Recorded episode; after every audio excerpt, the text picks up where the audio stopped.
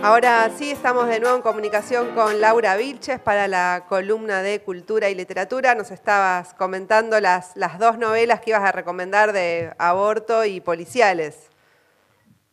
Así es. Son dos novelas, Catedrales de Claudia Piñero y la otra, eh, El aborto, una novela ilegal de Ariel Magnus.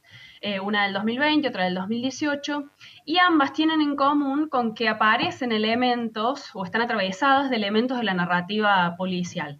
¿Te acuerdan que yo aquella, en la primera columna decía que, eh, según Piglia, el modelo de la literatura policial se había convertido casi en el modelo de la ficción por, antonomasia, porque la superficie del texto se transforma en una especie de reguero de pistas que hay que buscar para, encontrar ahí una verdad. Lo que me interesaba de la novela de Claudia Piñeiro es que, eh, aunque trabaja mucho con la literalidad y con, los discursos socialmente construidos que aparecen a través de los distintos personajes, es una novela que está construida de manera coral, eh, tiene elementos de lo policial. ¿Por qué? La novela se centra en una historia de familia, de una clase media, moral conservadora en el conurbano bonaerense y como decía se va construyendo de manera fragmentada. Es la historia de tres hermanas, Lía, Ana y Carmen, y sus devenires como hermanas en plena adolescencia. Hasta que ocurre un crimen.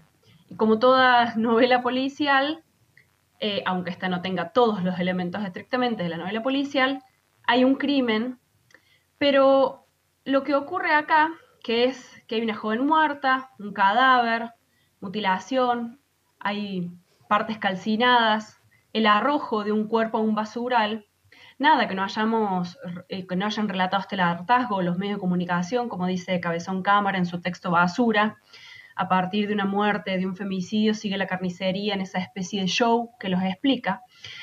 Pero lo que aparece en torno a este crimen es la pregunta de si verdaderamente este es el crimen.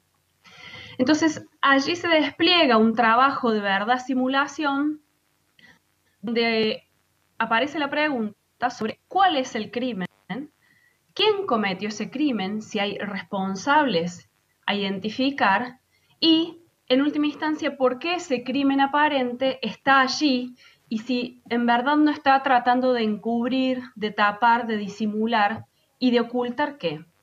¿Hay un crimen sexual? Aparentemente no. ¿Es un femicidio? ¿Cómo podríamos catalogar ese porque evidentemente sí hay marcas de violencia de género. Ahora, lo que se va develando a través de la trama, no quiero spoilear, me estoy cuidando, es cuáles son esas formas de la opresión y esas marcas de la, eh, del, del machismo y de la violencia de género que se ejercen sobre aquello que termina siendo un cadáver. Y bueno, el, el desarrollo de la trama hacia el final es justamente eh, una serie de, cartas y de lazos familiares que van tratando de desentrañar eh, cuál es la verdadera causa de la muerte de esta joven, Ana, la protagonista en ausencia de alguna manera de esta historia. Lo que aparece en esta novela coral es cuáles son los discursos que, como bien decía ella en su entrevista, eh, aparecieron alrededor del debate sobre el derecho al aborto, el discurso de los antiderechos, sus argumentos, sus eh, comparaciones, eh, su moral impuesta sobre otros que no la comparten. Y a pesar de que esto es lo que tiene que desentrañarse, Piñeiro, y me parece que acá hay una opción, una elección importante, interesante. La autora, no quiere dejar eh, librada al azar la posición tomada, busca personajes que funcionan de alguna manera como para identificarse como eh, alter ego del escritor eh, y de algún modo sienta posición de la mano de esa ola verde de la que fue parte y protagonista ella también, ¿no? Y si tuviésemos que pensar que les voy a dejar como pista alguna clara señal de por dónde hay que buscar al criminal, basta pensar con el título, en el título. Sol, vos leíste la novela. No sé qué te parece. Me, encanta la síntesis que estás haciendo. ¿eh? Ahí va. Bueno, no, no, no es spoilear más. No puedo decir spoilear más, pero no, ya, ya lo dijo frase final dije, ay, no digas más. No, no conté el final, no conté el no, final. No, no, no. Este, bueno, la otra novela es una novela, eh, la novela de Piñeiro tiene un tono mucho más circunspecto, más, bueno, más dramático, y lo que la otra novela, que es la novela de Ariel Magnus, se llama Una novela ilegal, como subtítulo entre paréntesis, y tiene es mucho más distendida, tiene un carácter más humorístico. Eh, se mueve en otro clima, aparte es, la historia de una pareja de clase media progresista que se enfrenta a la necesidad de decidir sobre un embarazo no deseado y el derrotero de estos personajes que en el marco de la ilegalidad del aborto en Argentina decide irse a Uruguay para eh, practicarse el aborto.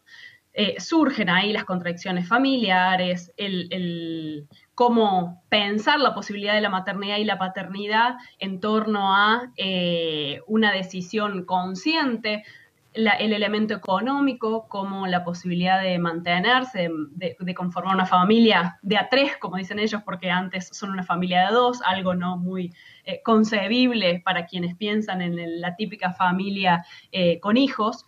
Eh, y de alguna manera en esa Uruguay idealizada y todo ese viaje que realizan es un viaje, podríamos decir, de iniciación.